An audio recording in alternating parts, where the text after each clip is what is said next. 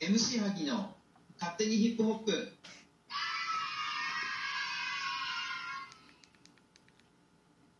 はい。ということで、今日も始まりました。MC 萩の勝手にヒップホップ。はい。えー、私、MC 萩と、えー、颯で、今日もお送りしていこうかなと思いまおす。願いします。よろしくおよ願いしまろしす。くお願いします。はい。えー、今日は、ノーゲストということで、まあそう、残念なが、らゲストの方は、そうですね。えー来ておりません。はい。まあプーの方はね、あの自宅謹慎中ということで、自宅謹慎中。家から出れないと。えー、それは結構ガチの方の自宅謹慎中そうですね。まあとあるまあ機関からの命令で、まあ、自宅にいなさいと。ああ仕事働くことも禁止ですと。なるほどまあいろいろありますから ねうん、まあうんねやっぱり若い時にねまあいろいろあった方が後々ねなんか面白い話になるんじゃないですかね 後々ね、まあ、はい酒の魚にでもできれば、まあそうかもしれないですけどははいということでですね、えー今日はどういう今日はです感じなんねでしょうね。えーまあ、12月初めてのレコーディングレコーディンググ収録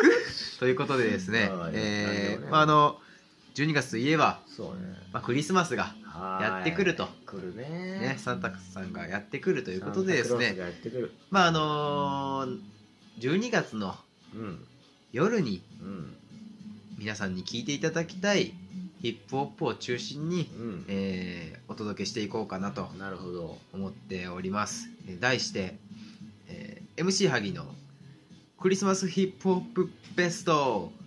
うおー結構そのままじゃないすいません、まあ、今考えました 全然全然出てこなかったノーひねりでしたねのだ超ダサいよねそう急にいやな結構なななんんてか今なんていやなん12か月のえなんて12月のえクリスマスヒップホップベス ト12月のクリスマスヒップホップベストいやもうなんか戦場のメリーククリリススママススとぐからにいかけてなんかこうなんか言うのかかなと思いきや、まあ、あの言葉に詰まる詰まった結果 MC 結構失格ってないんうねかすごいなんだろうダサいタイプ のそのベスト版のアルバムのタイトルみたいなまああの名前はね置いといて、まあ名前はねうんまああの趣旨は伝わったかなと思います、とりあえずそう12月、 12月まあ、やっぱり寒くなってきてねちょっとなんか寒いもんね孤独感も増してきて、ななんかね、一人でいるよりも増えるんじゃないかなとはそういう夜にぜひこうい聞いてほしい夜道を歩きながらとか、うん家の中でお酒を飲みながらとか、うんそういう時に聴いてほしいヒップホップうんをお届けできたらとなるほどはいまあそうですね、まあ、さ一応最初に説明しておきますとですね、まあ、あのこのラジオを初めて聞く方もいると思うので、まあ、あの趣旨説明といいますか、えーこの MC 萩の勝手にヒップホップは、まあ、ヒップホップ大好きな私 MC 萩が勝手気ままに始めたラジオでございます、はいえー番組は MC 萩の気まぐれで収録されておりますなるほどえー主に MC 萩と、えー相棒の颯とと一緒に、うんえー収録しています、はいえーヒップホップに関するアーティストや曲紹介えー MC 萩や颯が最近気になっていることだとかえーその都度お呼びしているゲストの方々の皆さんに今好きなことだとかなんか最近こんなことやってますよとか、なんかこんなことありましたよみたいなこうんうんとも含めてこういろいろ話していますなるほどはい、なお、えーこのラジオはですね公共の電波では流すつもりは一切ございませんのでございません著作権となんか諸々に関することはもうすべて無視しております、まあね自由にご理解いただけたらなと思いますはい、えーてな感じで、はいえー今日も始めていきましょうか、やりましょうかねはいまあクリスマスということでですそうねね12月になりましたねなんかうんいやー今年もあっという間だったなっていうなっちゃうんだよね気がつくと思う毎年ねうんなんだかんだで12月なんかもう7年じゃないかなって思うじゃないですかなんか7月とか8月の時とかああそうですね夏ね夏確かにあっちいなと思ったら早く12月になれやみたいそしたらもうなるんだよねやっぱなあなるほどっちゃうんだみたいなちゃんと来るんだみーな気づいたら12月みたいなそうそうそうそう今年もジングルベルの時期がやってきた来と確かましたね、にねうん最近はどうですかその MC 萩の方僕11月末東京に行ってまして、はいはでい12月の初めに一はい第1週ぐらいに帰ってきたんですけど、はいはいはい結構構あの体感の寒さが全然違うんですよねああなるほ東ど京の方がやっぱり寒い寒いんだね激寒はいはいはいそう結構舐めていあの舐めて行ったんですよ上着とかねあんまり持っていかずに あー東京に行ったらもう寒い寒いそんなにだ本当寒くて、うんでいざ愛媛に帰ってきたらうん拍子抜けするぐらいあ、ったかいのまああったかいとまでは言わないけども、まあねうんあれなんか向こうよ違りはうぞみたいなそうそうそうそうこっちの方があったかいちょっとあったかいかなって思うぐらい結構差があるなっていう、はいえーなんか日本のねう全然離れそんなそこまで離れてないけど、まあうん日本の中でもこんなにやっぱ違うんだなというふうにんまあね瀬戸内海しますがねあったりしますからねやっぱそこはええ全然違うんだねそんなに体感としてやっぱ違うんだねそうなんですよね颯の方はなんかクリスマス近づいてきてますけどうんはいはい最近なんかありましたなんか冬冬らしい出来事と言いますかまあやっぱりあれだよねそのあのやっぱ紅葉というかやっぱりやっぱこう木のね紅葉自然の変化がやっぱね街にいてもやっぱこう強く感じるというか自然の変化そうそう例えば、まあ、まあ大学にね、まあ、並木通りがあるんだけどありますね夏とかは本当にもう真緑でこうなんだろうみずみずしい感じのはい通りなんだけどやっぱもう夏な夏じゃないな今この時期になると真っ赤でさああ確かにライトアップとかもされてねちょっと前までねなんかライトアップなんかしててでなんかジャズジャズサークルっていうのかな大学のそう大学のジャズサークルがその途中の並木通りの途中で演奏とかやっててへでえ結構いい感じだったのよねあ雰囲気がねそうそうそうそうなんだでちょっとこの間そのまああるまあ大学まで行ってて歩いて行っててでこう、まあ、大学の目の前のあの平和通りっていう、まあ、通りがあるんですけどそこをこうパッとこう見てみるとこうイチョウの並木がさおわうーって並んあでるでもほんと綺麗に黄色に色づいてさーうんあやっぱ季節って変わるんだなと思って本当にまあ本当本だよ当にそう思ってる いや思ってるよなんで疑うのいやなんかけ今年も咲いてやがるやんいや俺そんなすれてないから俺なんかまだ人生二分咲きだ よ言うな誰が二分咲きじゃんまだまだね全然、うん満開になる余地は残してまあ、全然残してますから人生の花はまだ咲いてない最おい咲いてますかお咲いてますかねいいじってくるな咲い今日てのま欲すしいねはぎはまあまあねお互いそんな感じということでそうですねなんか冬を感じつつう12月に突入したなっていん、ううんうん、感じですね、まあ、じゃあまあ最初のまあオープニングトークはこんな感じにしておいて、聞きますかねやっぱ曲をそうですすねなんかちょっと早く聴いてもらいたいなっていうなるほどなる感ほどじなので早速1曲目参りましょうかえー最初にお送りするのはまああのクリスマス近いということでもうコテコテのクリスマスソングにしちゃおうかなとコテコテだはい、ヒップホップのジャンルの中でクリスマスソングみたいなのって結構少ないんですよねなんかさっきこうみ調べてみたらあー意外と自分の知ってる曲もそんなにないしそもそも割少となそいんうだジャパニーズヒップホップ日本語ヒップホップって言われてる中で言うとそんなにないんだなってことがそのなんだアメリカのヒップホップとかでいうと結構あったりでもあんまりイメージないなあんまりない、うん、イメージがないてかまずラップでクリスマスみたいなその明るいイメージのものを歌うもうちょっっとていうのがないく、まあ、暗いじゃないけれどもそうのどっちかってそうなんか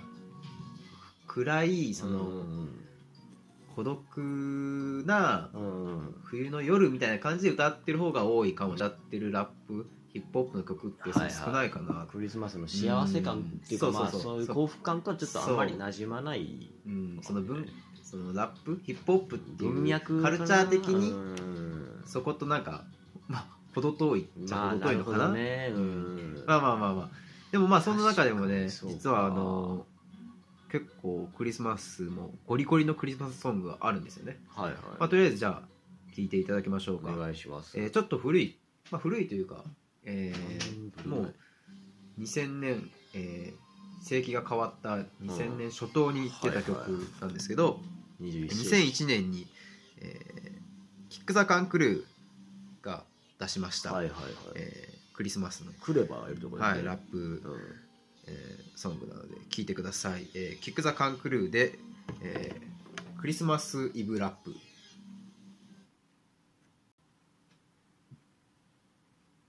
えーお送りしたのは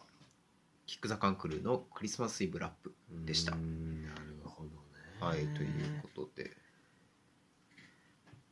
まあ、聞いてもらった通り、もはう言わずとも分かると思うんですけど、あの大御所の山下達郎さんのいクリスマスクリスマスイブを、えー正式にその本人からちゃんと許可を得て、うーんそのアレンジした曲あーなんか唯一らしいですねそのうんでも僕が記憶してる限りではなんかその許可した山のは下達郎が直々に許可してうんアレンジしてちゃんと出したのはこの「キック・ザ・カン・クルー」のうんこの曲しかないみたいな話を聞いたようへなー気はするんですけ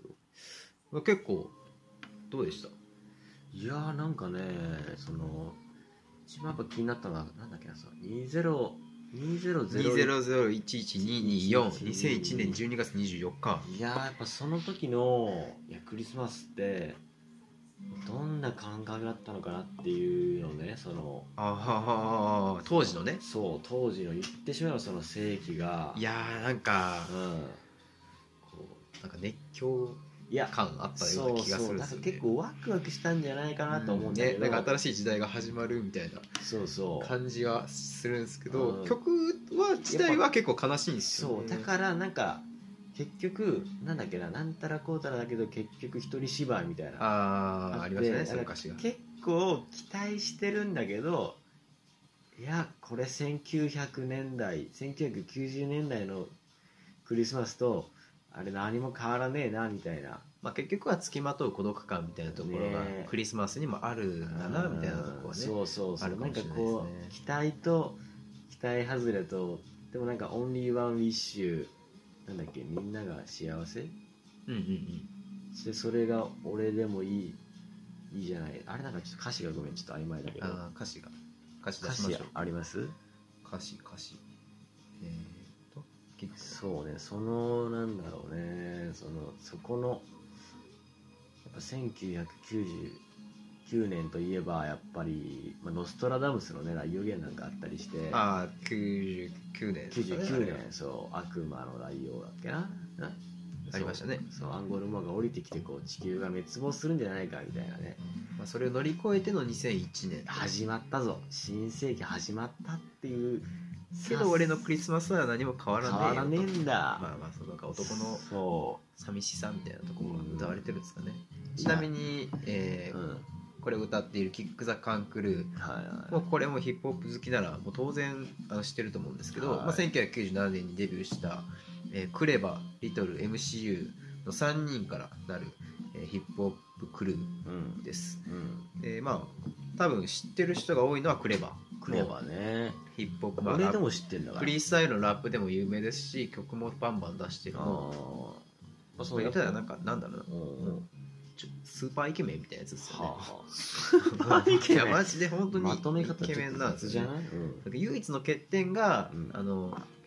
俳優としてのその演技の下手さそれを許してあげてよだけが下手らしいですういんやそれ以外もなんかもう完璧だまあまあ確かにもう今見ても結構かっこいいよね年取ってるけどかっこいいんですようねんクレバは演技下手なのはしょうがないんだよそうねしかももラップもうまいしうん聞いてラップ始めましたってへいう、ーえーラッパー多いです例えば最近だとサルってラッパーもキック・ザ・カンクルーが聞いて始めたって言ってるし、僕が好きなチェルミコっていう2人組のフィメールラッパー女の子そう女の子2人組もキックあごめんなさいそれキックじゃなかったあそれリップスライムでしたああまあまあすいませ同じでもそのちなみにそうキックザカンクルとリップスライムは同じ年にデビューしてるんですよねメジャーデビューしてるんで、まあ、この二大巨頭が今のヒップホップのその、まあ、90, 90年代80年代から始まった日本のヒップホップがその2000年代に入って大きくこうテレビのシーンに登場するようになったきっかけみたいななんかなるこほうどね認知度がうんこうお茶のままでこうどんどん広げていったみたいなそういうきっかけみたいなとこはこのうんキックとかリップスライムあたりにすごい確かにあるのかなっていうふうには思いますね。うん一般世間でもまあ聞くというかそうそう僕も当時多分8歳はん何歳だ2002年とか8 8歳とか小学生ぐらいだったんですけど結構親が聞いてたりして車で流れてたりもしてたし関西にいたんでなんかあー FM802 ってラジオが有名なラジオがあってそれを結構バンバン流れてたから結構なんか馴染み深いというか結構あのなんか思い出のじゃないけどうん印象深い曲なんですよね覚えてるそうなんですよんなるほどね結構このクリスマスイブラップはあのカラオケで歌うと結構切なくなるんですけどライブ音源はあ歌う YouTube にライブの動画あるんですけどうん結構それもかっこいいんでぜひ皆さんチェックしてみてくださいいいねはいということですまあクリスマスなんですけどうん颯くんなんかクリスマスの思い出みたいなのありますか俺唐突にねまあなんか結構悲しい思い出なんですけどはい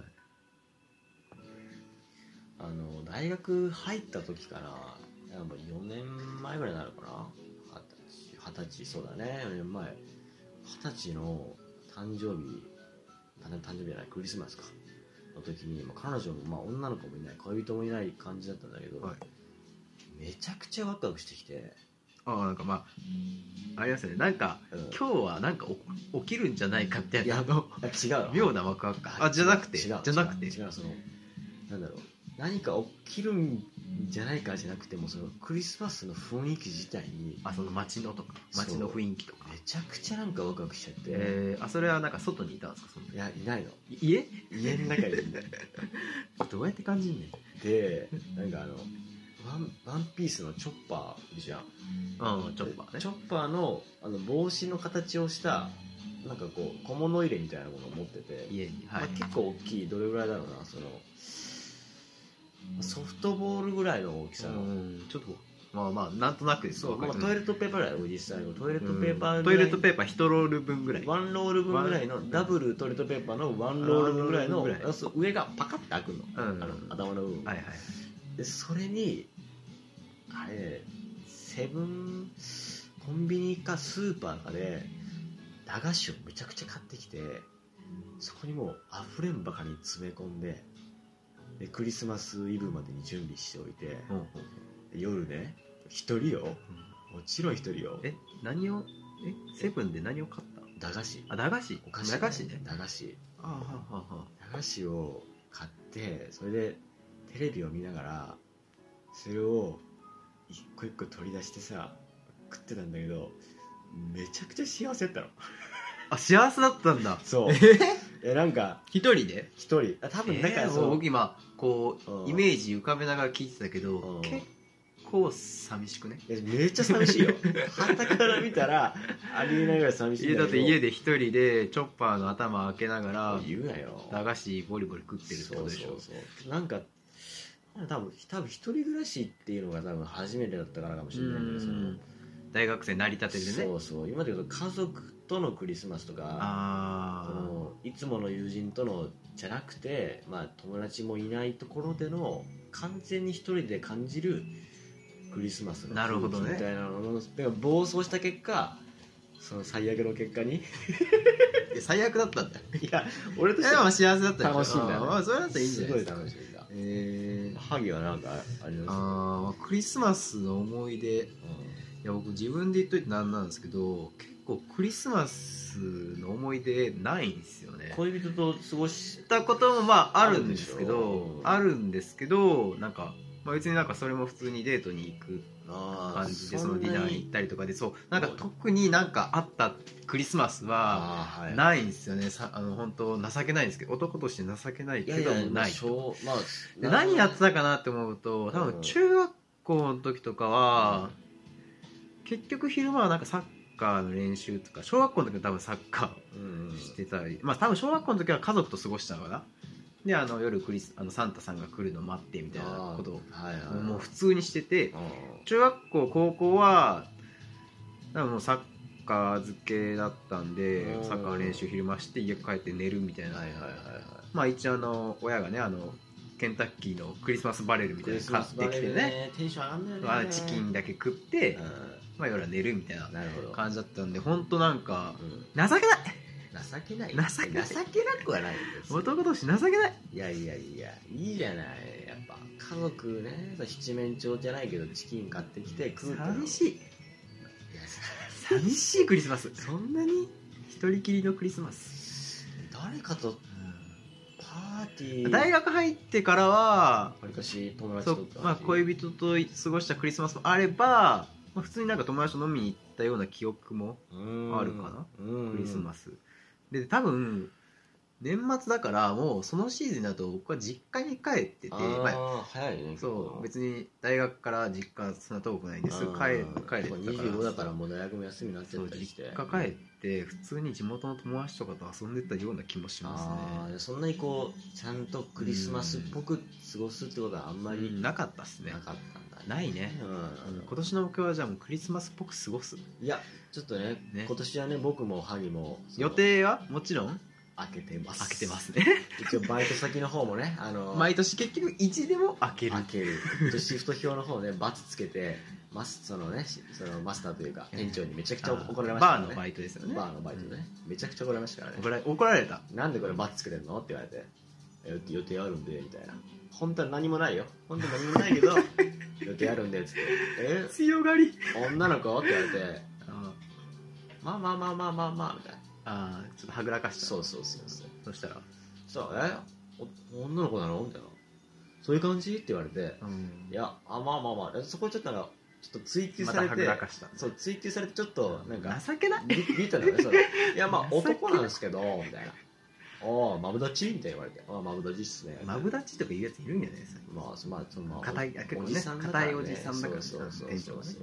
そっかまあそう意地でも予予定定はでも開けていくと開けてますよねそうもちろんねまあ帽子2425と開けてます25は25も開けてる開けてますそうそうそう一応開けてる意地の2連休意地の2連休そこやっぱ大事まだあ、もはやまあ大学ももうないしないで授業すかもらないんで、そう、まあ、僕らにはもう可能性しかない、うん、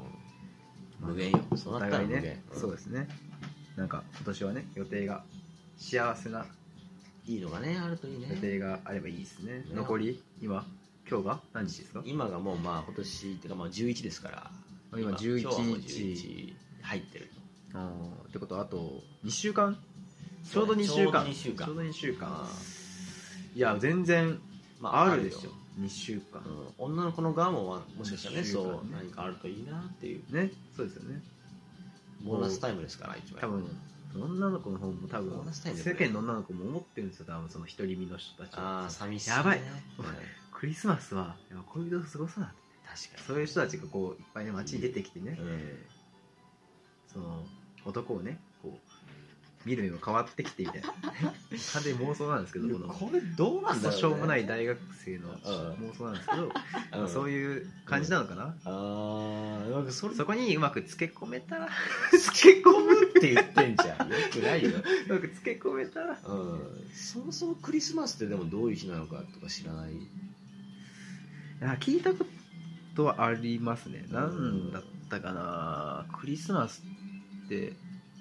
そのサンタクロースって聖サンだからセンセントサンタクロースうんキリスト教の多分えーっと神父じゃないけどうん恐怖なのかなか何かが確か由来だったようあなあ結そこから伝説になったんじゃない構このなんか日本の良くも悪くもこう外国文化を取り込んで結果出てくるものが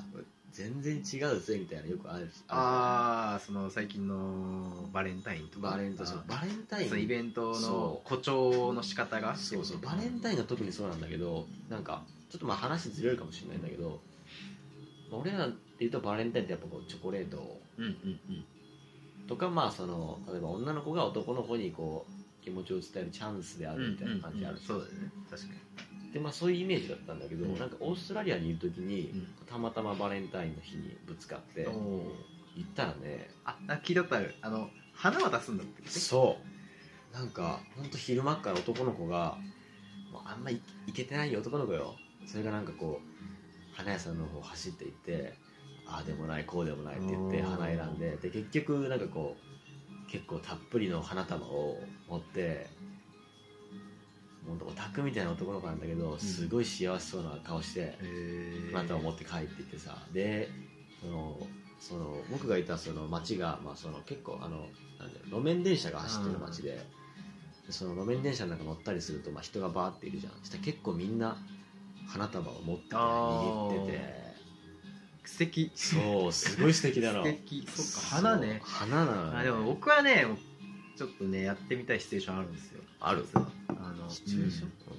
あのこれねもうんうビーズのねあの稲葉さんが言ってるんで間違いない情報なんですけ どあのうんクリスス、マスの日はうん、もし次恋人ができたらあの椅子買って帰ります椅子椅子椅子を買う稲葉さん言ってるんですよソファーじゃなくて椅子、うんそう僕は走り閉店巻きは君が好きだった椅子を買ったで荷物抱えて電車の中一人で幸せななんだっけ一人で幸せだったっていうでいつかのメリークリスマスってあ言うってーいうなるほどねいつかのメリークリスやってみたいあーなるほどね一回がやってみたいこのねもう椅子もう多分ねこうなんで椅子こう両手で抱えれるぐいらいの多分木製の椅子を買ってそうだよねそう持って帰るニヤニヤしながらあのメトロかなんかに飛び込んで、はいはいよくよく待ってんのかなみたいな感じで、こうもう満員電車でいやもう、も結う構パンパン結、構もう乗車率200%とかの電車の中で椅子抱えてニヤニヤするっていう結。構うっとうしくない周りからしたらなんでこいつ椅子持ってんだよおいみたいなあ邪魔だよみたいな。肩みたいな。っぶつかるみたいな勝手んだよ、ていうのを今1回ぐらいはまあやってみたいかな。椅子か、うんもういいねいいねいい、うんなんか椅子良くない結構なんかいや、椅子そのでかさいいねそのなんかそのちっちゃい例えあーばイイヤリングとかなんかこうまあ小物じゃなくて小物じゃなくて椅椅子子チェアをね。多分持ち人間が持ち運べるものの中で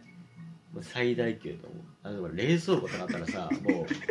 持ちきれないじゃんあーあで冷蔵庫は持てるんですよ僕引っ越しの仕事してたんうでるせえよわかるんですけど冷蔵庫は意外と一人で頑張ったら持てるんですよサイズにでよもって長時間よそそうう電車だけど確かにクリスマスプレゼントに冷蔵庫は無理無理でしょうね、電車に乗れんいうんやで多分電車に乗れるってとこが多分ミス、まあそうだねそ持って帰れるっていねそうそう持って帰るってそう道中をこう想像しながらこううん待ってる人のことをうん考えて、うんあーどんな顔するのかなとかって思いながら帰るのが多分ミなソるそうそうそう多分それの一番ベストが椅子、うん一応マックスマックスだそうよマックスがいいですだって冷蔵だったらもう絶対業者発注だもんねそう、もう多分これ稲葉さんが言ってたんで間違いないです。なるほど間違いない。まあ稲葉さんが言うなら間違いないかもしれませんねね、まはいはいあ、でまあそうですね。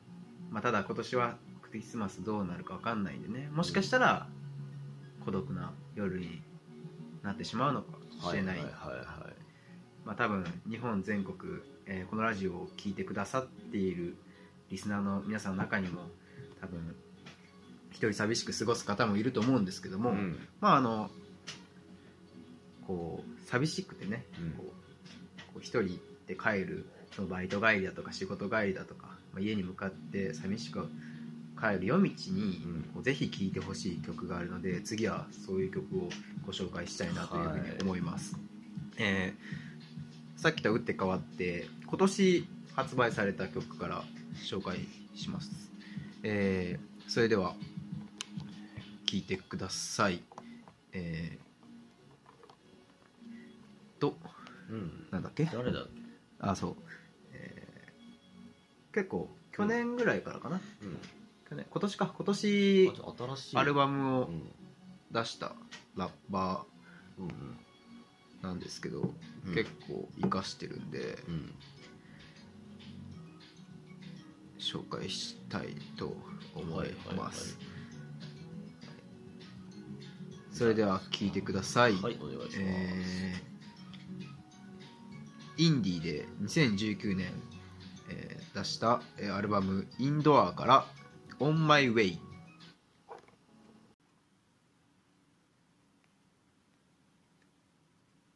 はいということでですねどうでしたか結構いやーあのこの曲は、えーインディーっていう、えーおとぎ話ずといううんザ・おとぎ話ずザザザまあ、おとぎ話ずっていうヒップホップクルーがいいねかなヒップホップクルーっていうかこうアーティスト集団みたいなのがいるんですけど、うんうんまあ、あの確か神奈川の逗子の方出身の4人組ぐらいのうんトラックメーカーとかラッパーがうん組んでるチームがあって、うんそこのインそこに入ってるインディーっていう、まあ、男性ラッパーが歌ってるあ曲なんで一すけ人どなのねじゃインディーがソロで出してるあ曲んででで今年出てで僕もそのアルバムが出る日に、あはい出たなインディーがついに曲出したへえ聞いて、はいそれからもう本当2週間ぐらいはうんうん夜道飲んで帰る日、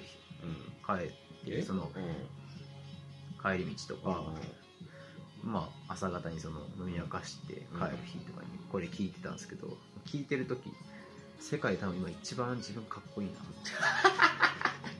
あその聞いてる自分一番かっけえわそこそこなのねもはや顔に出てました多分あーなんかね、ハニーは前言ってましたからねその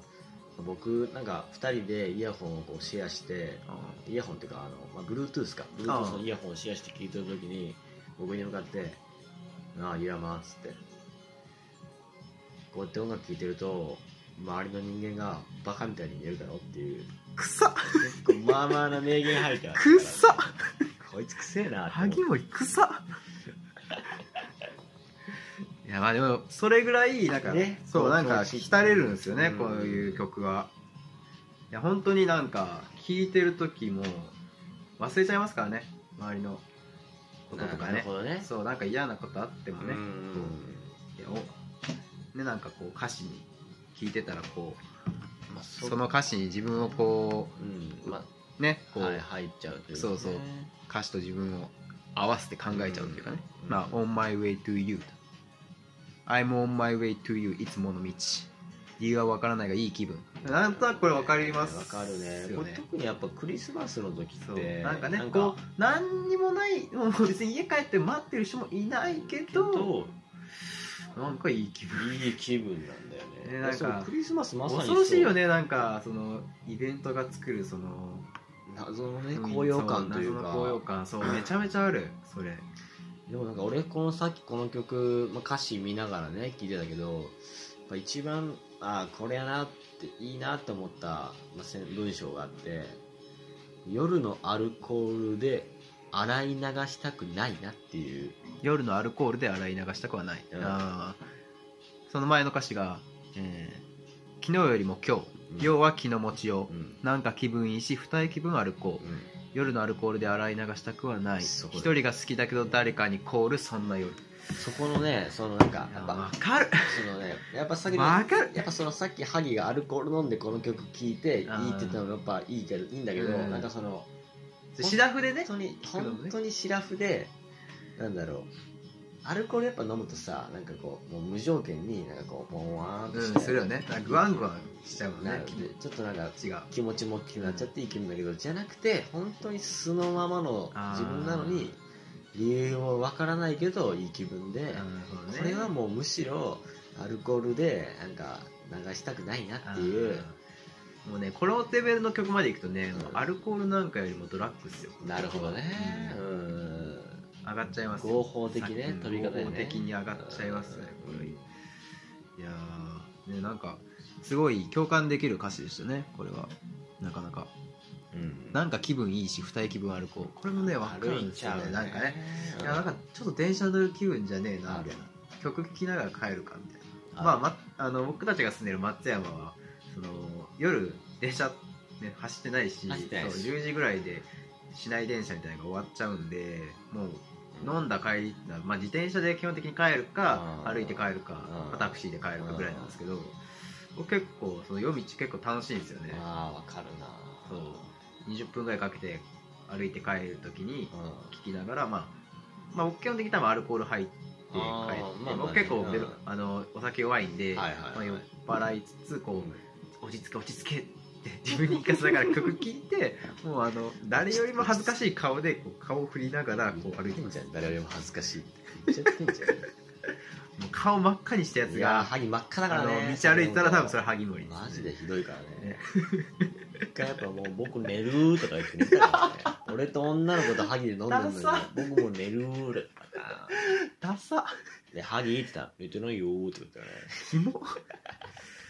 まあでもそんな自分も可愛いっていうね、言っちゃったら結局自分ねで言っちゃうっていうね多分その自分は可愛いんですようん結局自分本位ですからね人間はまあまあね、んそうそうそうそう結局自分ですからね気の持ちようだ他気人よのり自分持ちようだ、ねそうそう気の持ちようですからね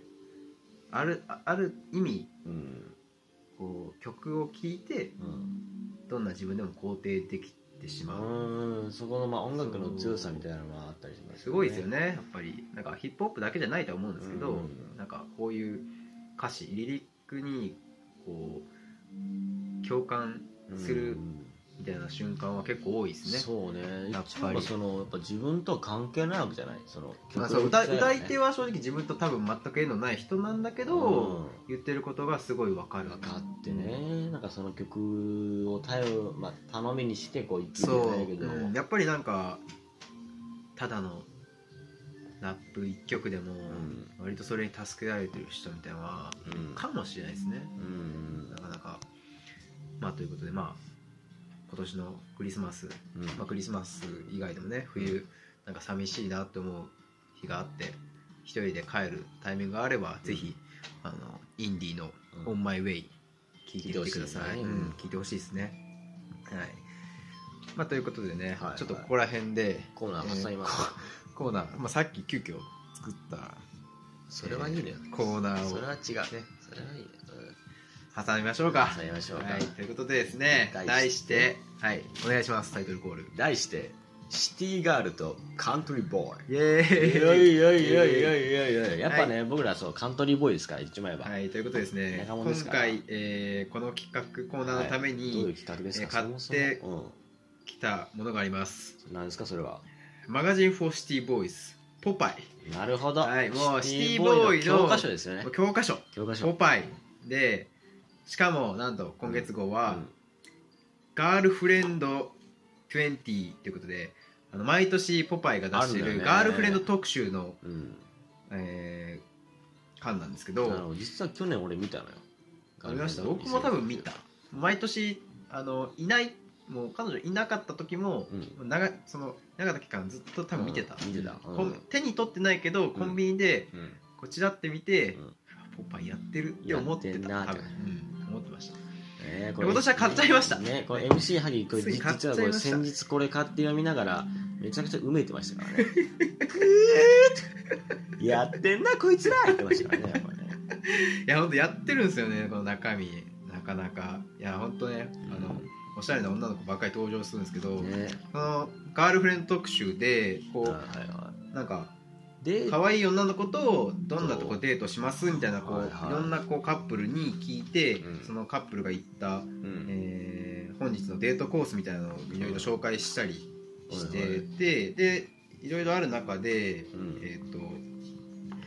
どれだったっけなあそうそうそうこの、うんシティガールの本当にあった恋の話なるほどっていうページがありまして、これでまああの街の女の子たちに一番記憶に残っている恋愛話を聞いてみるというコーナーなるほどでその素敵な話は参考にして良くない話は反面教師にしましょうよっていうようななるほどね紙面があるんですけど、うんまあ、ここにね僕らカントリー、えーまあ、シティボーイシティガールに対して、まあ、僕たちまあ愛媛県カントリーボーイ松山市のカントリーボーイズが、レペゼン愛媛ですからねやっぱねフット愛媛ですからねはいダッサいカントリーボーイズがこうこう話に突っ込むというか、はねいはいまあ、そういう立場でもないですけど、まあ一回聞いてみるっていうねうんね、ちょっとそう、まあ、反応を入れていきたいなというふうに思ってます。ということで、えーじゃあちょっと何人結構可愛い女の子がうんこう何人も乗ってていろいろ話があるんですけど一番でっかく書いてるやつからいきましょうかね。はいはいはい、ということでお願いしますえー紙面の右上に感情込めてねわかりましたうん任せてください読み上げ女の子の気持ちでお願いします頑張ります。はいこのために何回か音読練習してしきたたのちょっとしてきた こいつやる気満々だな、えー、っうとん吉山吉山さん21歳。はいえーなんかライブやイベントを企画する女の子だけのパーティークルー 11PM1 の恋愛体質ガール、ほまあ、ちょっとよくわかんないですうまあそ説の明時点で、まあ、もうまあパーティークルー恋愛体質があるっていうそう21歳女の子の、えー記憶に残っている恋愛話、はい大人って付き合ってって言わないんだなこの春の話うんうんその頃私には半年前からずっと気になっていた14歳年上の男の人がいたんですちょうど4月が私の誕生日で前日の夜に友達と渋谷のカフェでお茶をしていたら急に電話が鳴ってその人から「下北にいるから来なよ」って連絡が友達には「ごめん」って謝ってすぐ駆けつけましたそのまま2人で飲んで0時を回った瞬間も一緒に過ごしてくれたのでこれって両思いって期待して思い切って彼の気持ちを確かめてみたんですそしたら向こうも「好きだよ」と言ってくれてすっごく嬉しかったんですけどよく考えたら付き合おうとは言われてなくてちょっとモヤモヤしながらその日は彼の家に泊まり翌朝家を出ようとした時に「はいこれ」で合鍵を渡されたんですもうガッツポーズだったんですけどやっぱり「付き合おう」は言われなくて大人ってそういうの言わないんだなぁと笑実はその彼今働いているバイト先の店長なんですけどねはい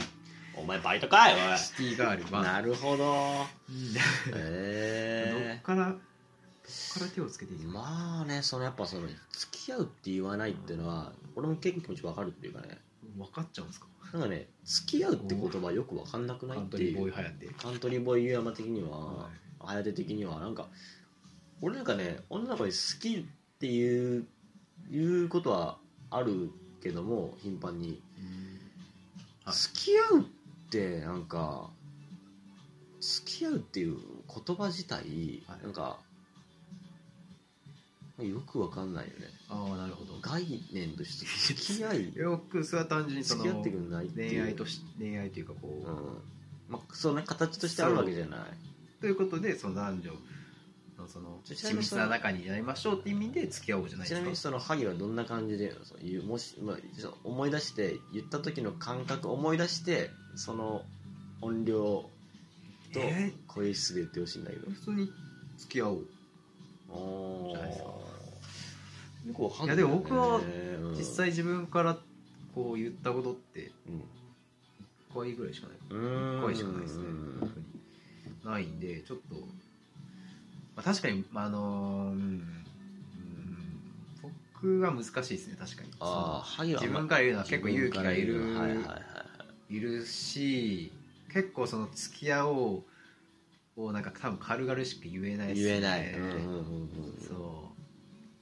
うやっぱりカントリーボーイなんでカントリーボーイ軽々しくあーその付き合おうと言えないですシティねガそのールね遊遊べないですね多分遊びでなんか付き合うぐらいのその軽い気持ちでなるほどややっっぱぱできないんじゃないかカなントリーボーイとしてはもっとこうなんだろうそういう軽くは言えないとううんんまあそうダサいっすね ダサいイモいねほんとイモいわイモいねイモやから結局イモやから軟弱イモお芋さんやからやっぱメイクインやからやっぱこれうん14歳年上の男性だった21 21歳歳のが35ってことうんだやよっぱ年上の方がやっぱ惹かれるんでしょうねねねなるほどねねもうあのおっさんどこがええねんみたいな人いますけどね30まあけどまあでもその人にとってはやっぱ魅力的なあんるですんよねでしょうね確かにねまあ好みみたいなその人それぞれですかうらね、んけどなんかたまに僕たち同い年ぐらいの女の子がその4050のおじさんに惹かれるっていうやっぱなんかなんかお魅じ力さんパターンマジわかんな魅力魅い力があるんですよ多分あんのいや僕らにはない魅魅力があるんですよ多分その醸し出してるあー雰囲気とかなんか表情とか吉瀬美智子で考えればいいんじゃない吉瀬美智子うんあの女優さんそうそうそうえでそれはえ僕らにとってのその年上女性っていうのそうそうがそう吉瀬美智子 そう逆に分からん いやそ逆れいにきわかならんり言われてもそれ逆いにやち分ょっかとらんいや見たらいいじゃないそれは吉瀬美智子一回ちょいっとやいや調べてみてわかる写真見なくてもイメージはできるんですけど多分だってもう40あてかとかでしそょれうんい颯の理想ってことやそ俺がそのなんだその吉瀬美智子そう30なんだじゃあなその20の僕らが40代の人に惹かれその惹かれるっていうその女の子が40代50代のおじさんに惹かれるっていうのをイメージをあーあじゃあ常盤貴子にしよ時矢貴子はちょっといかんでしょういや僕吉瀬美智子だったら常盤貴 子僕は譲れないですこれいやそれは吉い瀬美や譲智子れよないいやそれは譲れない吉瀬美智子よでもキャベジの CM 見てるいや見てない見てない知らない時矢常貴盤子貴子がキャベジのね CM 出てたんですよねはあはあでその時にそのどういう内容かっていうとその多分仕事帰りで帰ってくる旦那さんがこあうー玄関に帰ってきたと家に帰ってきて「ただいま」って帰ってきた時にそあの時田隆子が「はいキャベジン」って渡すシーンななるんほどですけどこれがもう可愛い可愛いあ可愛さの方可愛いねえでもそういう可愛さでいいのそのいやいやかえか逆に可愛さ以外えいやだからその年上でも可愛いああなるほどね見えるなるほどなるほ綺ど麗に見えるそういうみたこいなとねえことじゃないえでそのななんか何年の話だっけ年齢あ年上の魅年力上にその惹かれる年上の魅力なんかその魔力的なさああそれだから魅力、まあ、魅力というかその可愛さじゃんで多分でも逆にやっそのぱり僕らとうんまず重ねてる年の数が違う違うしよ経験があるね絶対倍以上あうるんはでそのやっぱ引き出しが多分多いいはいはいはい年上の人ははいはでなんかあらゆるパターンに多分対処できんじゃないかな僕らは多分一辺倒なんですよねもうか一辺倒かそのもう強がっていうんそのもう超冷あり静ますそうみクたいなールぶって そのパターンに対応しようとするけどいっぱいあ結るよ局全然空回りしてるみたいなうんとこがその年上のしやっぱね年を重ねてる人だまあ重ねとてる経こう験いくらでも重ねてるこううまく対応できるみたないるなほどそこにまあ惹かれてしそうまうやっぱり自っていうかね分が経験しないこととかなんかやったことないことやってる人とかしてる人はすごい多分魅力的なんだあーっなるほどねていう萩分析まあカントリーボーイ萩カがントリーボーイで、言ってますけど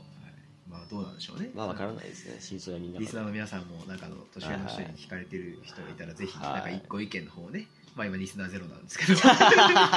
リスナーゼロなんですけど、まあ、リスナーゼロですぜねひご意見の方を常に寄ゼロでせすていたからだねけたらと思います、はい、ということでじゃあ次じゃあ二人目はい行きましょうか選んでもらっていいですよねそうですねじゃあ僕がこの中で一番美人だなっていうのを、はいはいはい坂本さんの坂本さシんティガールナンバー5の坂本さんはい読みたいと思います、はいえー坂本さん26歳、はいファッションプレスで働かれてるはいはい人かな、えー大学時代ニューヨークに留学したこともある国際派のシティガール理想のデートは2人で釣りに行くこと、なんか見た目はそのショートカットのすごい綺麗なうんお二重の幅もすごいいい幅してショートカッるトすごい綺麗なお姉さん、まそれめちゃめちゃ好きなんだよねあ、それは置いといて、はいじゃあ読んでいきますねお願いします彼のワイシャツにキスマークがついちゃったんですは学生時代の彼が就職活動中よく面接前に近くのカフェで練習に付き合っていましたその日は彼の初めての内定がかかった最終面接ガチガチに緊張している彼を勇気づけるために最後に「頑張ってね」ってハグした時のこと体を離すと彼の真っ白のワイシャツの襟元に私の赤い口紅のキスマークが慌てて消そうと思っても消えなくて彼はめちゃくちゃ怒ってるし私もただただ謝ることしかできなくて結局彼は半べそを書きながら最終面接へ後々その会社からは無事に内定をもらえたんですがあんなに怒っていた彼があのキスマークがあったから内定もらえたんだねとか言っていてなんか調子いいなと思いつつ男の子のそういう単純なところってちょっと可愛いですよねというあなるほど、えーこれちなみにねこ興れ味残っている恋愛はい、萩これちなみに前にね僕に読んでくれましたが実あは読みましたねこいくれつかその時嘘だろうというふ うに分析されてましいたけやどまあいやそのいやだってまあ、入浴仕込みいやのー入浴仕込みの嘘ということでねまあまあそのキスマークがつくじゃそどういうことなんです結かそ構の真っ白のワイシャツの襟元に赤い口紅のキスマークがつくってだって口元にしあしてたらまあ身長差ということなのあ身長すごいあなるほどねあこのそう坂本さんが160センチ150センチぐらいの小さい女の子で、えうんー彼が210センチぐらいのバスケのセンターぐらいあほるん人まんじゃ んほんまんじゃん届かんみたいほんまんか冗談じゃんそれはなもうあのエアウォークじゃんそれ脚立に乗っても届かんみ たいなってところをこうわざわざ彼がかがんでうんあのそのねその坂本さんがこうキスしようと待ってるとこに彼が2 1 0ンチの体を折り曲げてこドキドキうか頭を持ってた時いにやちょ勢っとい怖いなづいてこの顔じゃないとこに当たっちゃったっていなうるほどパターンだったら分かるんですよこれあーけどそのだって普通に多分そのちょっとこなんなうい背伸びしてキスしたら多分つかないまあほっぺたとかにしたんだったら分かんないですけどね思いっきりその相手のまあ胸っていうかそのまあ首かそれかあー首も首い筋や首筋にする人いるいやだからその首筋筋だだってさカフェよカフェでもカフさェあれキスしたわけじゃないでしカょだフェからその抱きついたわけでしょギュッてあハグしたあわけそうハグかそうハグハなグんだだねからそっかそれハグしたらありえなくはないのよそっかそっかキスしたんじゃないですねただね俺ハがグしちゃったんだ俺がもっとちょっと気になるのは半べそを書きながら最終面接会場へ行ったっていうところの描写ないけどあそしたらその人をあのあれじゃんその面接会場まで見送ったって話じゃんわかるーんんあそこの女の人がそうそうそうおめマジで面接会場入るんいやいやこれは多分直前まで後に聞いて俺判別書きながらあー面接会場まで行ったんだよねとかって言ってたと思うよそっちパターンなうのんそんな多分だっていや結構なんか俺も気になるというかえ本当みたいえなここ気になるとこそこなる気になるいやだって半べそ書かないでしょ普通にキスされたら、あ、マジかってなってシャツ変えていきゃいいじゃんいやシャツだって最終面接の前でしょ前日じゃんだって、しかも緊張してる時にさうん、よく前日じゃないですよその日っすよ当日だろ当日だよ当日いや結構誤解その日がは結構誤解が解けていくなその日は彼の初めての内定がかかった最終面接その前日にだってついてたら変えるでしょあーなるほどそれは誰だって選択して変えると思うんですよじゃあキスマーク出しっぱで行ったのかないやまあそうでしょうね襟元についてあーでそのあもう取れないじゃんみたいなこれじゃ印象最悪だよそうだねって言いながら半ベソ書いていったとで多分僕やったら逆にうんこれなんかなんかこうね材料になんじゃねみたいなそのあーどうしたそれはそう面接官に「えそのキスマークどうしたの?」って言われて「いはいはいはいや実は」みたいなそうみたいな感じで応用できんじゃねああなるほどねってポこうポジティブにうん多分考えると思いますけどねまあでもとりあえずこれはまあこれぐらいでいいかなえこれはこれぐらいでいい かなちょっと突っ込むとかあんまないっていうそのそうねこの展開がまあわりかしあなるほどなっていえうどうなんですかねそのこういう、うんあのキスマークがあったから泣いてもらえたんだねとかって言って、うんそういうその単純なところが可愛いっていうふうに言ってるんですけど、はいはいはまあ可愛いんですかね女の子からしたらそうねまあ半べそ書いていったけど結局どうにかなったいし、まあね喜んでるしなんかキスマークがあったからとかって言っちゃってみたいなうんもうみたいない本可当愛いな本当本当は落ちたとかないやそこは嘘つかアないメでしリょカンアメリカンフィクションの可能性なアいメリカンジョークなわけアないメでリしカンょ大アメリカンジョークの可能性そないこは多分疑ってかかっちゃダメなんだよ本当は彼氏も大滑りしてさみたいななんだそれはいいですねなんかでも彼女にないそのか最終面接のね練習をしてもらってってねいういいねね結構いやでも就職活動確かに面接はなんか誰かに相手してもらった方がやりやすいかもしれないですね俺大学は大学の入あの面接があったのよ後期だったからああ大学の、えっと、受験の時そうそうそうだからその前日仲良かった友達にめちゃくちゃみっちり練習して練習付き合ってもらったよね面接官役やってもらってああその学校でとかいや塾でそのなんかその子のその子はもう大学受かっててで僕あ僕ー一浪人してるかああらなるほどそうでその子に泊まらせてもらって家にうんうんでその晩練習したんだけどはい前日ね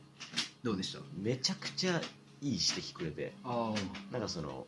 すし視線がよく泳ぐとかなんかあの返事がちょっと多い回数が多いとかっていうのをしめちゃくちゃ応用してあー実際の本番で確かに聞いたのよねだから大事かもしれないね、なるほど僕逆にしゅあの面接とかうんそのよく誰かとこう練習ペアになって練習したことが絶対いいって言うじゃないですか、うん絶対その方がいいですよそれ分かっいやそんなん必要ないやんと思っちゃうんですよねだから何多分もうそれよりも面倒くさいっていうかそのああそうわざわざ人とやるほどじゃねえわちょっと社に構えてる社に構ええちゃってハスってるね就職これまで受けた面接とかも、あ就職活動の多分、えー、と採用面接とかも結局練習しなかったですね一人でその前夜に、イメージそう自分の頭の中でこれじゃあこういうこパれ聞くタだーンろうがな来たらまあこんな感じで答えればいいかなとかと思って、うんはいはい結局は後々よく考えたら、まあ、人とやった方が良かったよなかっったてな後なんかうん悔っ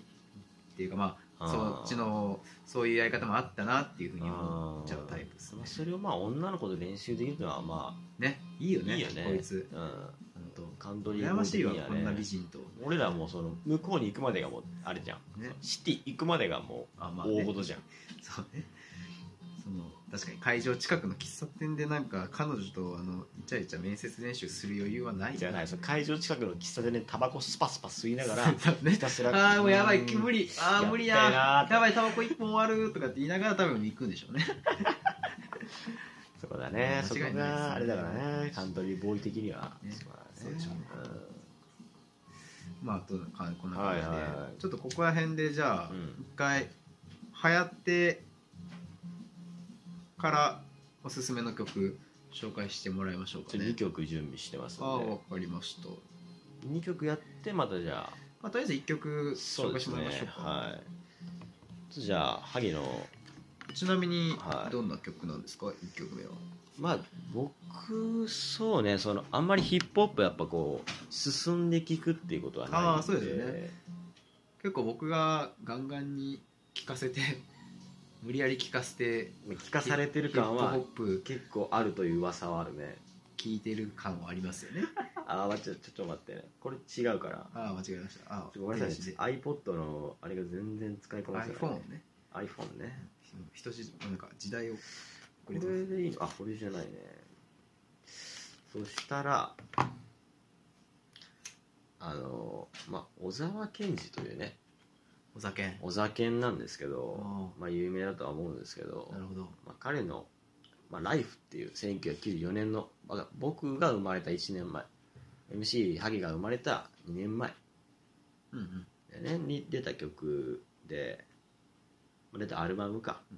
で結ライフってアルムバムライフってアルバムああ結構有名ありますな有名ですね僕ん家にもあるありますねあるんですけど、まあ、結構そのアメリカのブラックミュージックとかから受けた影響とかもでまあ音を作っておてー歌詞は結構そのお酒のなんだろう詩的感覚というかの歌詞が乗っかってるっていうその中のあんまりそのよく例えばなんだろうあのお酒の小酒のねそのあんまり例えば小酒って結構その CM で使われてる曲とかあったりして結構もっと有名なのがあったりするんだけどはいそういうのじゃないというかあーあそんなにメジャーな曲じゃないってことそでうすもかうみんな知ってるっていう例えばなんだろうラブリーとか、うんあと「今夜ブギーバック」とかねそれこそ、うんとかもうみんな知ってるじゃないわりかしどっかで聞いたことあるってあるんだけどこれ多分ね聞いたことはないと思うのけど、まあ、まあ今回のテーマであるその、まあ、冬の夜に一人で聞くっていうのにはぴったりなんじゃないかなと思いましておーまあお酒なかなか渋谷系の走りと言われてますしねそうなんかそういうところに立ち返ってきてのもうん、うんいいかもしれないですね j p o p になるんですけどジャンルとしてはじゃあ曲紹介の方お願いします、そしたらあ小沢健二で、えー1994年のアルバム「ライフから「えーイチョウ並木のセレナーデえーお送りしたのは小沢健二で「イチョウ並木のセレナーデ」でした」はい、いいよもうなかなかなんか一転してなんか幸せなイメージのあるうんこうねなんか、まあ、クリスマスにぴったりかって言われるとちょっとまあ秋なのかなやっぱ、 季節感的にはまあ、ちょっとずれるかもしれないけどねまあでもイチョウ並木まあ、ちょっと今はまあイチョウ並木が割と残ってる残ってる時期だから、まあ、この曲をかけたんですけなどるねほど、まあ確かにまだ12月の初めですからねクリスマスそうそうそうちょっと遠いかなぐらいかうん、まあ恋人いない場合でもやっぱそのかつての恋人のことをねこう考えながら一人でこうああーみたいなさなるほどねちょっと考えそうそう吹けるといううかんでそのなんだろうセレナーデっていうまあ一応並木のセレナーデって言うんですけどそのセレナーデっていうのがね漢字にすると夜の曲って書いて夜曲ってなるへえでもセレナ夜曲と書いてセレナーデと呼ぶそうそうそうそうそう初めて知りましたっていうのがそのもともとはそのえっ、とねこれなんか古代ギリシアぐらいまで遡るんだけどほう起源としてはなんか夜に野外で恋人を褒めたたえるために歌われる扉の前でっていう音楽ジャンルが存在したらしいのへえそういうふうにまあ夕方ぐらいに屋外で恋人のことをこう称える屋外で恋人を伝えるそうそうそうなそるうほそどうそうそういうまあ音楽ジャンルとしてのあれだだからまあこのイチョウ並木のセレナーデっていうのはその最初に出会った場所がまあイチョウ並木であー僕たちが出会ったこのイチョウ並木そうそうそうだからこの曲はやっぱ幸せな感じだけど実はもう女の子はやっぱいないのよねあなるほどね実際は今付き合ってる彼女いなくてそう昔昔の恋人を思い返してそうイチョウ並木を歩きながら歌ってるっていう曲そうなるほどお酒っぽいですねそうであのほらシーシーセイドあと途中でなんかシーセイドあーあーあー I'm ready for the blue っていう I'm ready for the blue そう私はそのブルーってその、まあ、感情の方のブルーなんだけどブルーになる準備はできてるのよっていうなるほどねそうそうそうそういう女の子なんか、まあ、ハッピーじゃないけどそういうふうになんかこう人間のそういうちょっとブルーな部分も付き合うよみたいな女の子がいたんだなっていう曲でねなるほどねあなたのブルーな感情も私は受け止めることができますよそうなるほどね結構希望の曲でもあるしみたいなえー、お酒っぽいこういうね一人で曲おならい酒っぽい いんじゃないかなと思うまあでもこのアルバムを出してお酒もそのお酒のその名を轟かすというまかあねね,、ライフなんがかやっぱもう結構渋谷系の神とうん称されるほどまでに聞かれるようになっていくので、そうねまあ、うん結構この曲も当時としてはねなんかなんかそうこれを聞いてたら昭和じゃないかその古き良き時代みたいなうこともちょっと思い出すのが昭和じゃないのかもう90年代だんかそうらね平成だけ平成ではあるど。うんまあでもやっぱ平成初期のそうちそょっうとそうちょっと懐かしいあの時代の恋愛模様みたいなのを思い出せるそうそうそうまあ僕らはちょうど生まれた時ぐらいだからちょっと何とも言えないですけそうど、うんまあこんな時代もあったんだなって感じしますよね、そっか思い返すことねなんか最近思い返したことあります最近はね思い返さないようにしてるよね勤めてなるほど勤め僕はて結構その過去に何かあってそまあそれを思い返さないようにと一時期そのさっき萩が言ったその二駅歩くみたいなところでああそのまあオーストラリアにいる時にさあの、まあ、仕事終わりに家まであの路面電車で帰れるんだけど、は一1時間あ半オーストラリアにも路面があるそうそう、あ、ええメルボルンっていう町ああ町にあるんだけど1時間ぐらいかけて歩いて帰っててそれはわざとざと乗り遅れとそうわざとわざと、電車全然あるのようんわざと今日は今日は10駅分歩こうみたいな歩こう10駅分あるマジで10駅分本当に結構結構歩きなんですねそうそうでまあその人らってあんま建物高い建物ないから、うんその町から離れるとね、うんうんでそこをまあ星空見ながらこの曲を聴きながら歩くとねいいのよねメルボルンの街にお酒がそう流れるとあ合うんだよねあお酒の曲はその結構その自然とかにも溶け込むとそうそう目を向けてへて結構僕の中ではその街とかの美しさに気づける音楽としてあおあ酒を聴いたりしてなるほどね思い返す曲なんかうんね、うんなんか皆さんどうですかねこうこの曲聴いたらこういうことを思い出すみたいなねね曲多分1曲ぐらいありますよ一人一人やっねぱあると思うから颯にとってはこの「イチョウ並木のセレナーデ」がメルボルンのあの10駅分歩いた道のりを思い出すそうそうそう思い出させてくれなるしるほどねちょっとこうねそうなんか素敵っすそうねそうね素敵何気持ち悪いなそうねまあ素敵以外の語彙がないなんかまあその時はまあ一応夏だったのかなでも日本だと冬になるのかああそっかやっぱその時期に一人でこう歩いて帰りながら聴いた曲っていうので、それ夏に聞いたんだあの季節逆だからなるほどそうそうこっちにとっちゃ冬ってことそうだから一応ねその時ねクリスマスだったのよ えー、あシーズン12月そっかオーストラリアの12月は夏半袖短パンのメリークリスマスだよえー、結構イメージ違うなそうこっちだったらねなんかこうコート寒をくてだなんかダッフルコート着そうマたフラー巻いてやねつがねマフラー巻いて可愛いよやっぱ女の子も、ね確かにでもこっちでなんか花束持ってかかけてる男の子いないですけどいねないね逆にねお互いそっちにね、みんな自転車乗ってねシャー すげえ右側通行するじゃんみマたいジでなね左側通れよみたいなねね危なっみたいなまあでもまあそんな世話しない年末みたいなのもうんなんかそうそうそうそれはそれで雰囲気あるのかそうもしだれなからい実はクリスマスに俺は聞いてたの、なるほどねそう知らぬ間にそう、そうですかうん、俺がまあ1曲目で、ちょっとじゃあうん、 2曲目行く前に行く前にさっきのシティガールのあの本当にあった恋の話シティガールとカントはリいーボーイズ、さっきあのあ今今から聞く人に向けて一応説明するんですけど、はい今えー、と今のコーナーで、えーポパイ」という雑誌に書いてある、えーシティガールたちの本当にあった本当にあった恋の話そうね今ガールフレンドそう街の女の子たちに聞いて2020一番記憶に残っている恋愛話を聞いてみたということで、まあ、その女の子たちの話を読んで僕たちカントリーボーイがこうちょっとねツッコミじゃないですけど、まあ、書簡を述べるってういうん拙いコーナーです。拙いはい子なんですかね、はいということで、まあ、ちょっとあの颯のさん2曲目の紹介に行く前に一発挟んでおこうかなと一。発挟みましょうかはい、えー、そうですねじゃあ正統派美人の安倍さんの話をはいシティガールナンバー4ナン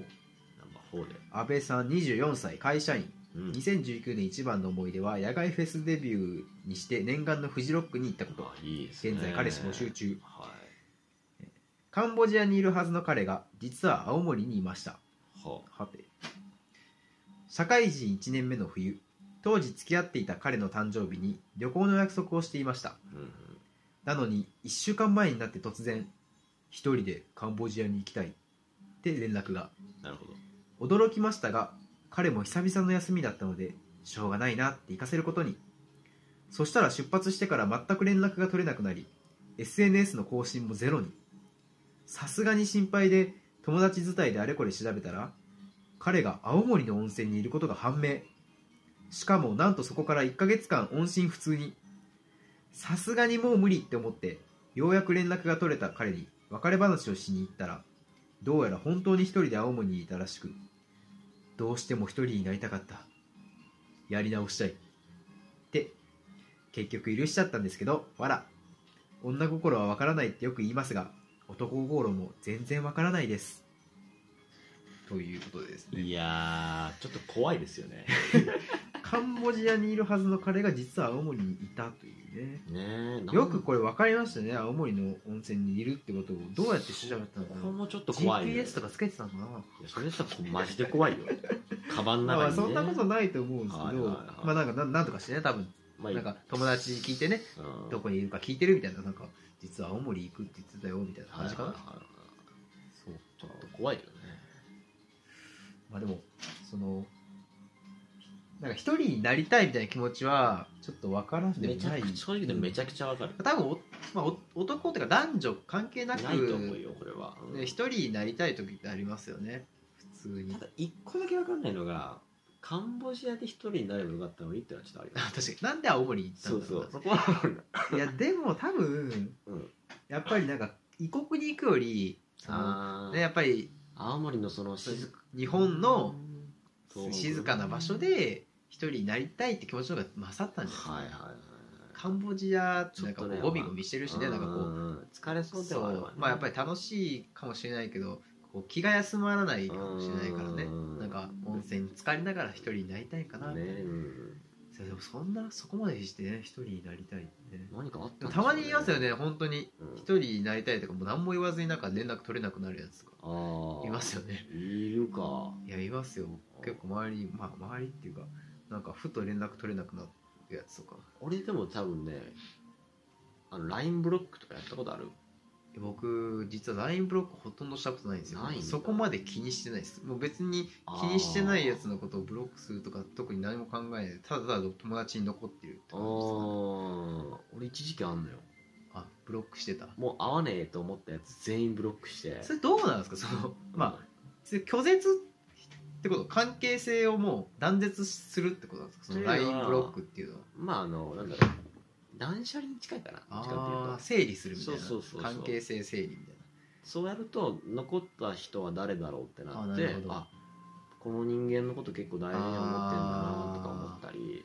ななるほどねうあんでもその話近い話を最近聞いて、うんや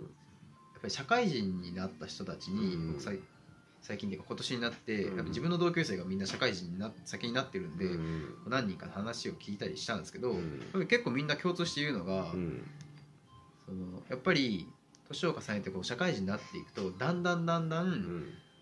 今までの人間関係とかを見つめ直して、うんやっぱり関わる人をどんどんこうまあ自分の中で選こ択しうておるやん選んでいくっていうふうに言っててうんあそうなんだとそのへー今まではこういろんな人とつながって学生の間はねいろんな人とつながったりするのが楽しかったり広く広くうんそこからまた人脈がこう広がってってなったけどなんかここからはもうその関係性をどんどんこう自分の中で整理して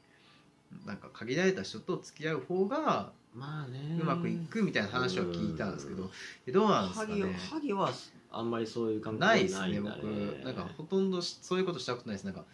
だからうん逆になんか人間関係希薄なのかなって思ったりするんですけあどーそそんなになんかこうめっちゃ絶縁関係になるなったみたいなやつもいないしそうその整理するようなこともそんなきっかけもないしまあなんかたまになんかこう一人でねなんか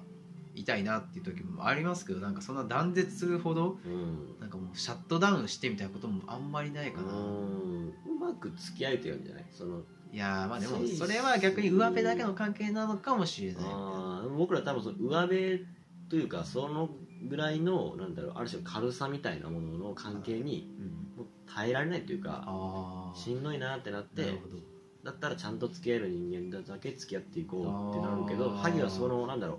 その軽いさとかじゃなくてそこの人間とも例えば合わない時期もあるけど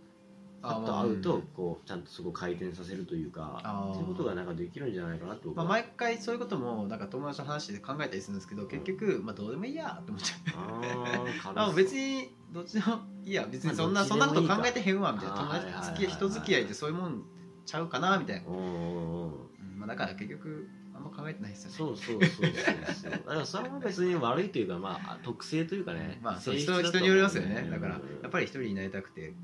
ね、なんかこううんブロックっていう形でうん断絶する人もいればなる普ほど通になんか別にそういうことも気兼ねなくうんうん付き合う人もいそるうんでしょ全う然ね。ね広く広くでこの、ね、安倍さんの彼氏の場合はとにかく一人になりたくてなるほどね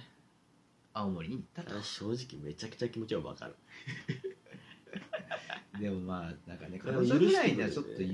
たらいいそのうにだね一言だって LINE で一言言うだけですよ俺やっぱカンボジアじゃなくて青森行くわって言っとけばうまあんそんな心配させることもないしうん分かあるんでやもけそどこも言いたくないかななんかもうもはやもう足取りつかまれたくないぐらいそうそうもうそこですらないというかもう完全に個人的問題というか個人的ななるほ部分だからっていうもしかしたら青森に行く何か何かしらの理由があったのかもしれないですよこね。れで女いた場合結構パーに確かにそのパーにこの子の多分この安倍さんも多分その他の女と言ってるんじゃないかっていう疑惑があったでしょうね。あるでしょうね疑ったからこう別れ話にもなったんだ。まあ、結局追求した結果本当に一人となったけど、まあ真相はまあわかんないですね青森の中っていうか真相は青森の温泉の霧の中っていうね。結局わかんない。そうですねてか青森の温泉かどうかもわかんあでも温泉か青森の温泉にいるとことが判明したって。あまあ青森まですごいね行くんだな。多分東京のーそうだよでねすこの人青森ね。去年青森行ったんですよ。うんおーはいはいはいちょうど今の時期もうちょっと11月末ぐらい去年の11月末ぐらいに青森行って、うん、なんか大間のマグロああはいはいはいはいマグロ取りたいなと思って取りまたあ、い、取り取れるわけないですけど、漁ってまあとりあえず大間の 量でそうあの自分でってこそとの町に行って一本マ釣グりみたいなロ漁をしてる人たちのうん空気を味わいたいと思っはてあ青森行ったんですけど結局青森着いたら青森駅ですごい満足しちゃったんですよなんかああ俺青森着いたわみたい な東北の一番先来たと思って、うん結う局、んなんかそこら辺にある駅駅前のスナック入って夜明かしてうん帰りましたねなんそだのよまま秋田に話薄々だよ お前なんでそれをもう一世一代の青森話みたいな感じで持ってきたんだあよその時にそのスナックのママああスナッがクそうどんな感じだったの結構なんか一人グ一人ーグルで調べグーグルっていうかなんか食べログかなんかで調べたなるのほかどななんかいいスナック、うんスナック別にスナックで調べたわけじゃなくて、うんバーみたいななんかうん一人で飲める場所みたいなの調べて行っうんたんですけど結構有名っぽくてそのうんスナックが、うんでもう結構ママさんもいい感じの人でほうほうお客さんいなかったんで僕一人だったあんです一人だったんだそうでなんかあの青森来たんですよねみたいな今うん一人で来ててみたいなでその時僕なんかまあ冬だったんですけど、うん結構毎日お金がなかったからフルーツばっかり食べててバナナ1本とはいかはいはいはい食べててその時なんか青森といえばリンゴだなと思って、まあそリうンゴだねうん青森行ったらリンゴの木買おうと思ったんですよ僕あ1本2万円でオーナーになれるんですよ、あのね聞リいたンことゴあるの木聞いたことのあるそう買おうかなと思ったんだけど結局お金がなくてただとりあえずリンゴだけ食って帰りたいなと思って、うんスナックのママにで僕あの青森まで来たんでせっかくだから青森のリンゴ食いたいっすリってンゴねう言んったら「ママがおあるよ」みたいなあこんなおあの方便違うけどうんねそのあの青森その東北弁うんちょっと鉛っぽい言葉で「リンゴあるよと。はいはいおえうんマジマジっすかみたいなう。んで、うわ、こんなところでスナック入ってリンゴ食えるんかいっうんて、あなんか、持ってき持ってきって言われて、う結局朝、そんたのっぷりのリンゴスナックで僕寝させてもらったんですけど、もう本そ当うスナックで寝て、さ朝出るときに、あ、もうこれ持ってきなってう、んリンゴ持たせてくれたんですよ。うんその袋に入ったやつ。うんで、あよかったと思って、そのか秋田に行くバスの中で、うんまあ腹減ったんでリンゴ食おうと思ってうん袋をパカッて開けたら「あのシナノアップル」って書いてシナノあるいや青森のリンゴシナノの国じゃん違うじゃ長野んやシナノプリンスやったかなシナなノんだようんシナノプリンスかななんなんだよ新種でいやいやいやいやなんか全然ちゃうやんって思いながら食うよそう秋田に向かった記憶がありますね、えーその時はその一人になりたいっていう感じでは別になかったでしょああいやでも結構そのそういう感東じ北を旅してた時はなんか東北のまあ一人街並みと、そうそう街並みとかなんか神社とかあの寺とかうん割となんかうん見たりするの好きなんで、うんそういうとこ巡ったり、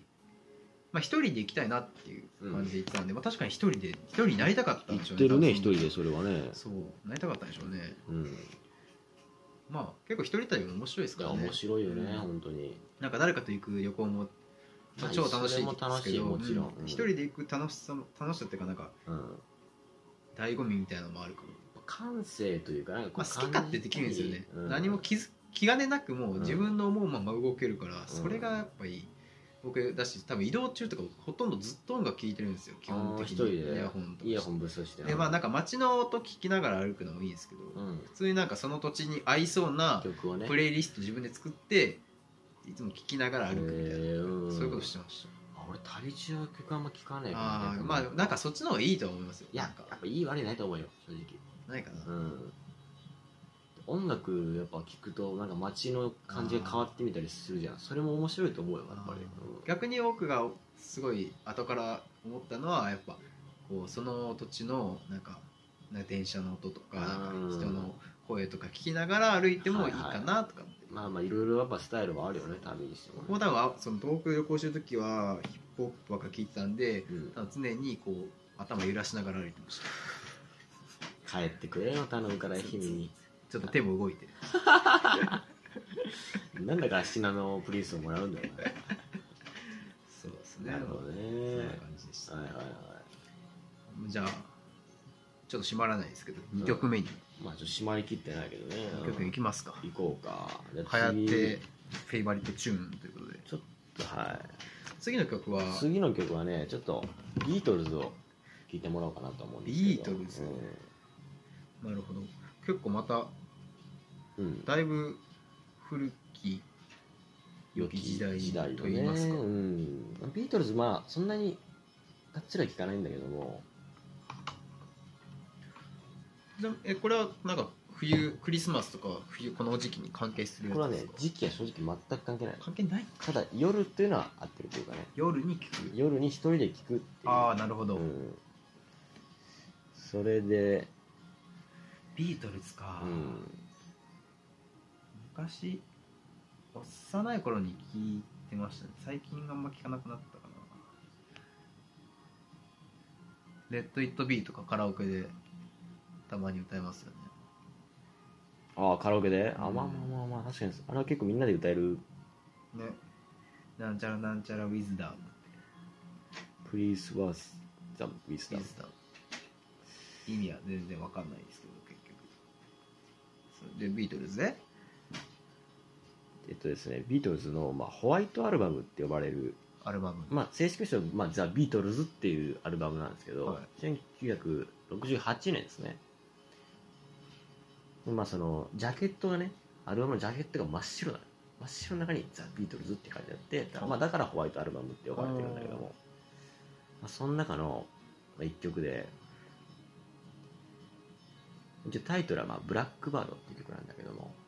うんまあまあ、ちょっとまあ夜に聴いてみるそうねればいいか聞いてほしいかなって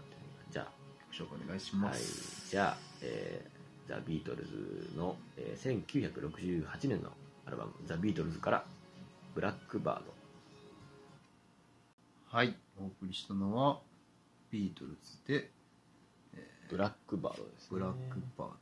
ド」ははいなんかまたテイストがまた変わりましたけどそうですねこれどういうこれは本当まあシンプルな曲で、えっとポール・マッカートニーがねあのギターの弾き語りというか弾き語り本当ギター一本を鳴らしながらこう歌うだけってい弾うき語りいいっすよねいいよ弾き語りやってみたいやってみたいよ弾きね語りぜひ俺やっらてみた全然い弾けないけどさまああの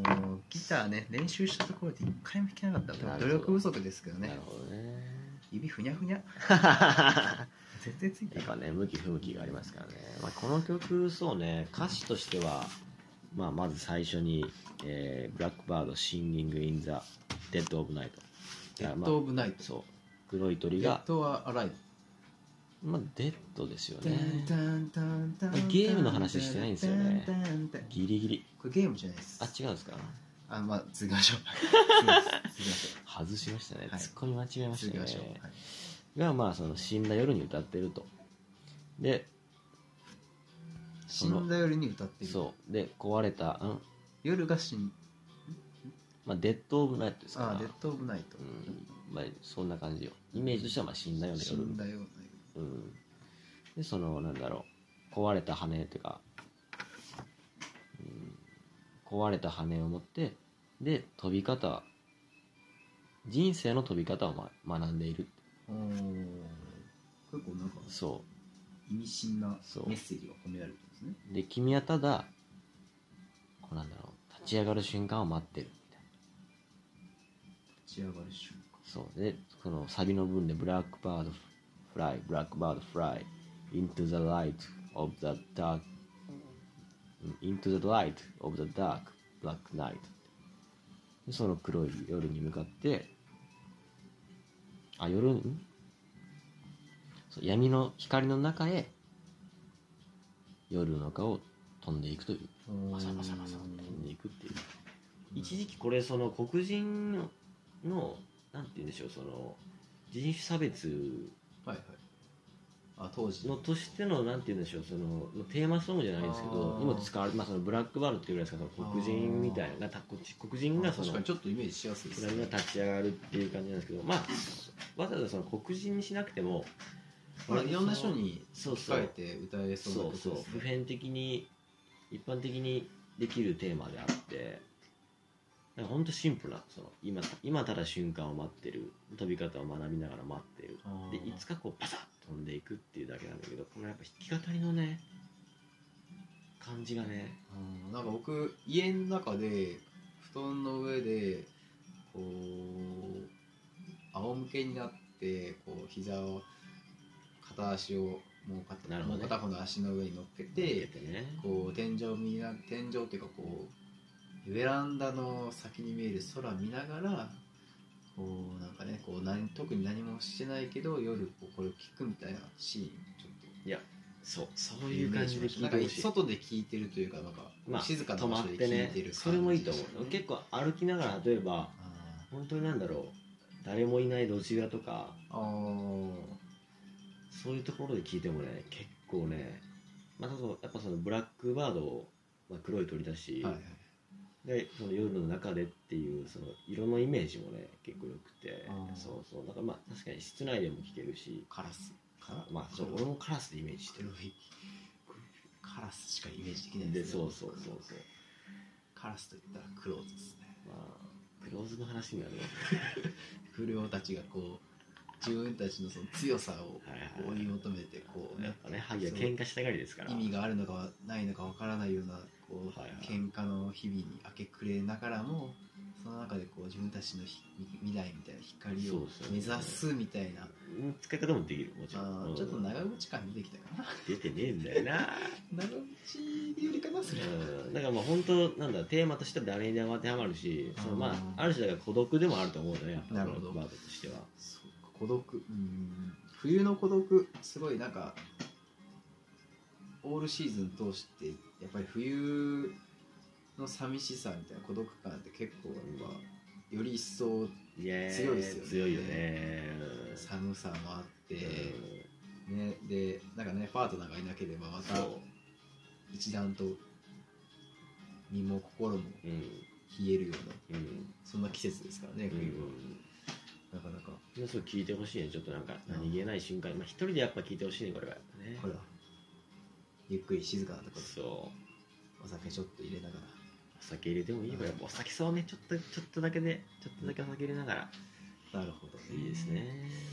まあまあ、まあでもね、うんやっぱこういう曲を聴いてでなんかねまたいい出会いがあって誰かと一緒に過ごすクリスマスがあればそうそうなんかぜひね今日紹介した曲をどれかね聴いてまそうたそうね何か思い返す時が来ればいいなというふういいにです思ねやまっぱいいクリスマスを過ごしたいですからねやっぱそうっすね僕ら二人ともねやっぱ開けてますから24いや今年のクリスマスはもうバッチリ予定なしなるほどこれから可能性しかない2週間なんでね感じていきましょうはい、ねはい何かしらあればいいかなっていうふうに思いますね。ということですね、うんまあもうあの時間の方も少しずつ、まあそうねもう5時前同じまだやってますまだまだ明るくはな夜っ明てないけではないんですよね、なかなかあの夜も冷え込んできたんですけどそうですねポパイ読んでるとねもうあの、うんデートコースの紙面しかないですねいやちょっとそれ良くないと思うな よくないよくない良くないと思うなあのなんでかもすごいすげえ素敵なカップルたちがこう、ね、で自分たちのデートコースを紹介してるんですよね例えばあのひ一組目はねレンタル犬と公園をお散歩うんなんかちょっと物多いよな物と店ちょっと多すぎる感じはあるよなそまあのまあ、とこれ東京、まあ、シティが舞台ですかうらね、ん笑いと人情であったまる大阪市小旅行とかあとはえっ、となんか一泊二日狐であったまる蔵王デート蔵王蔵王だったりとか蔵王デートとか、まあね、なんか足湯使ってみたいなホテルうんリゾート泊まって、なんかそば食って、うんいやそうなんかいいいいねねいいね、あうとはいんいね気になるお店に今年のうちにこう一日で自分たちの気になってる店全部回っちゃうとかうね、んなんかたまにはホテルで朝食を取っちゃうとかね飯食っちゃうというねお腹が空いたら2人の食堂へとかねもうなんかね理想のデート、ちょっとね理想のデートコースなんかあります俺颯流僕はねデートこプれはランもう何回も言ってんだけどこれねピクニックなのよピクニッそう丘ねク丘とかほんと緑の周りにもう下手したらそのもうもう、まあ、あんまね日本ってイメージじゃないんだけどなんか僕が今丘と聞いて想像したのは南フランスのこうなんかちょっと丘になんかす廃れた教会とかがある感じでこう西日が差してるみたいな萩ほぼ正解あ正解あよかったでもねままだ西見ささなくていいのよ あーそうまあ我々昼頃行あっ昼てごろねでこうなんだろうで全然喋んないのよあ喋んないんだ俺とかはあもうそれ二人もちろん二人で行ってる設定よもちねろん二人一人で行ってんじゃないよねそれ一人で行ったら もうあのカンボジアの話だったから一人で行ってんじゃないよねうん 二人ね二人二人で行ってまああのなんだあの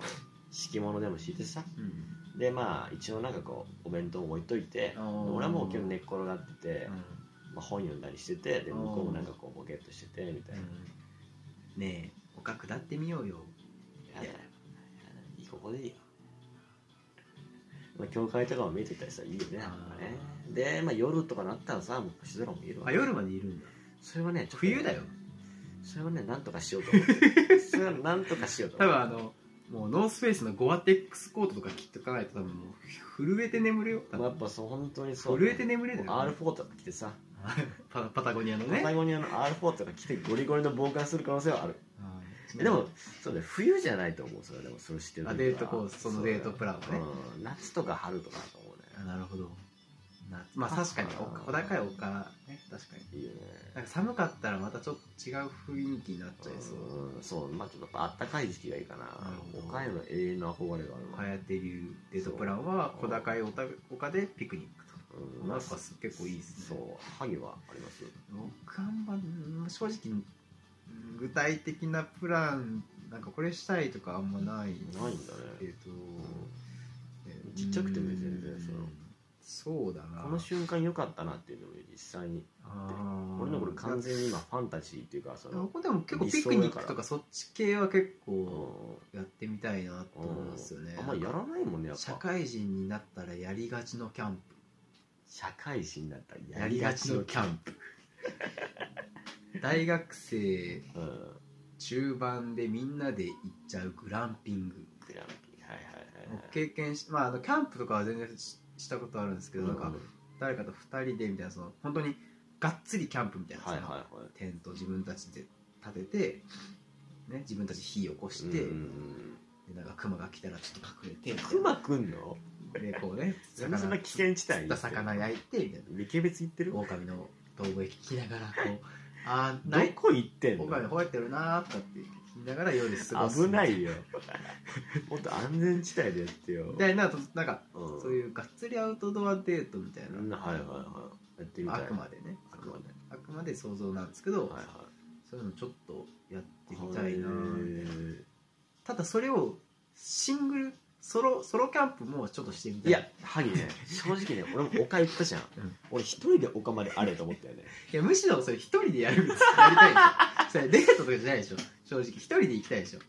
いやでもねなんか俺はその丘は2人で立っ丘の上に立ってあちょっと風がこう流れててみたいなあーなるほどねでさりげな手つなぎ無言みたいなああなるほどねいい感じじゃない結構うんまあまあまあそうだね確かにかなりちょっと結映画的というか、構まあうんロマンティックな感じがするな僕のキャンプはなんか夜こう焚き火を2人でこう椅子に座って囲んでこう寒いねみたいな言いながらこうふとこうね男の方が「あ実はギター持ってきてたんだよね」つってダセえなちちょょっっととアン プアンプつないでるんですいやなんでアンプつないで重たいよでこうギター出いやしてバックパック重いと思ったんだよね今日曲用意してきたんだよねつっちょっとダサい んだよなんかてそれであのジアルフィーとかのなんダかセえってだからスターダスト系のなんか俺ある時に失礼ちょっとダセえよちょっといろいろダセえよなんか書き鳴らしながらほんと静かにやなっっちちゃゃううけどそうそうそうあのあーまあなんか普通になんかね僕でできないからこそなんかあちょっと練習して弾き語りみたいなのおーしてみたいなと思いまあすけどいいねでもねお酒とかねお酒とかだとね歌ってあげたらねバラの風にいったらやっぱいいと思うよ森の中で何その森その危険な森にこれは別に危険な森とかじゃないですけど普森通のねなんか普通にとかうんなんか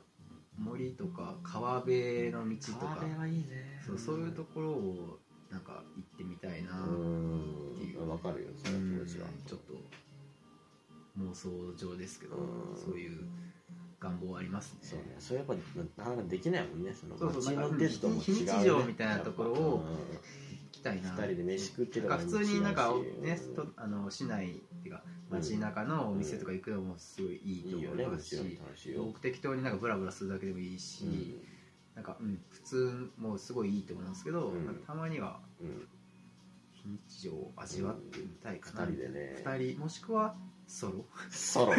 ソロは正い直やソロも絶対楽しいですよそれかもうあいのや男友達あ2ー人なんかいやこれ5人が仲いい高校のやつだみたいなこれ男友達 とさこれやるじゃんめちゃくちゃ友情深まるよ結局そのマ時ジでみんな言うんだいや結局男だけだの方が楽しい わってしょうもないちょっと待って一回しょうもないけど最高そうね一回さあマジであ俺映画入ったっていう瞬間があってうんそのそれこそ本当なんだろうスペインのさまあ旅してて、はいで2人で男とあのフランス人かなあーと一緒に歩いてずーっと歩いててであなのんかスペインの巡礼の旅に行っまあた時そうですねそうそうそうそうはいそうそう、まあ、あんまりそんな詳しくはあれなんだけど、はいまあそのまあ本当何もない荒野というか小麦畑ぐらいしかないような道の中を歩いていくんだけどある時本当にもう半径数キロ向こうまで何も一軒家一個もないみたいなうんひたすら平原というか小麦畑しかないっていうところ場所があってそしたらそういったそのフランス人が「はやてここで今日は寝よう」って言い出して何もないとこですそうじ時期は時期はね夏夏そうそうめちゃくちゃあったからで2人であの焚き火のねあれを作ってさでまあ火起こしてで夜中、まあ、10時ぐらいかなまあ星空見ながらさおー火焚き火見れたけど俺焚き火ってね結構構すごいのが実際焚き火作ると喋んなくなっちゃうのあのわわかるかもしれないですなんか焚き火の炎の光にそうそこう吸い込まれる感覚はあるかもしれない、でこうなんかパチパチパチって言われててあーでなんか喋ろうと思うんだけどなんかあんまり喋んないのねって言ったらで思ったの俺がなんかあなんか喋りたいけどこれ今喋んなくていいなって言葉が出ないなみたいなそうそうだからそいつがボソッとね「はやたやつって「There's nothing to say」日本語で言うと「喋ることなんかない」って言っておおやべ俺映画の中入ってるわで俺もちょっとうなずいてまた2人でも1時間ぐらい火を見つめるっていうさなるほよかったねどちょっと確かにいや本当シネマティックなそうそう確かにそう考えると女の子じゃなくてこれソロか男同士の方が結構そこに帰結しち帰結しちゃう可能性あるいやでなもこれはでもやっぱり女の子と行く楽しさもあるあるねもちろん違う側面が見えるしねそうそうそう男だけのそのしょうもないことしながらみんなでワイワイするっていうのいやもねうん最高だと思いますいよ、やいいよいいいやよ、もういろんなあの旅うみたいん、なデート、まあ、デートっていうかね生き方があるんで、うんそこはなんかこれからぜひ実現したいですねできてるといいね実際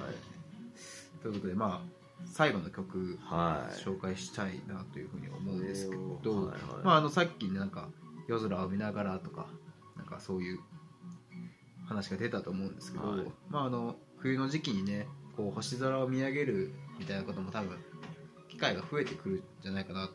思うんですよね。はいまあ、東京だとちょっと夜空見上げても星は少ないですけど愛媛県、まあ、松山でもね結構夜中になると星見えるじゃないですか。はい結構そういうなんか星が見え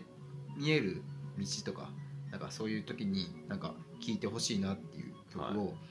えー一曲紹介したいと思います。一個俺提案あるんですけど、はい。新しいラジオパターンあとして、はい。あ全然いいですよ。曲さよならパターンしないあ曲さよならパターンしますか。なるほどね。あのよくあるあのそうじゃあさいそれでは今日はこの曲でお別れおです別れですみたいなやつ誰ね、々とお相手は誰々と誰々でしたおやすみなさいさよならっつって曲始まって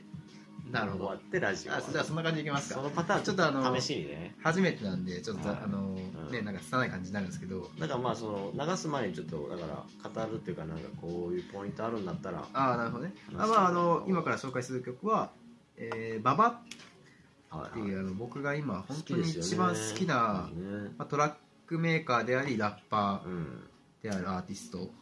で、まあ、ババってあの VAVA と書いてあるババさんあっていうババアの方ねババさんっていうですね多分名字がババババ君ああでそこからババってジャイアントのい方うだそうで基本的になんか、まあ、トラックを作る人なんですよねこういううんこういうなんか今 BGM 流れているような、あのービートトラックを作る人で、まあ、自分でそこにリリック書いてうんラップして曲を作って出して、う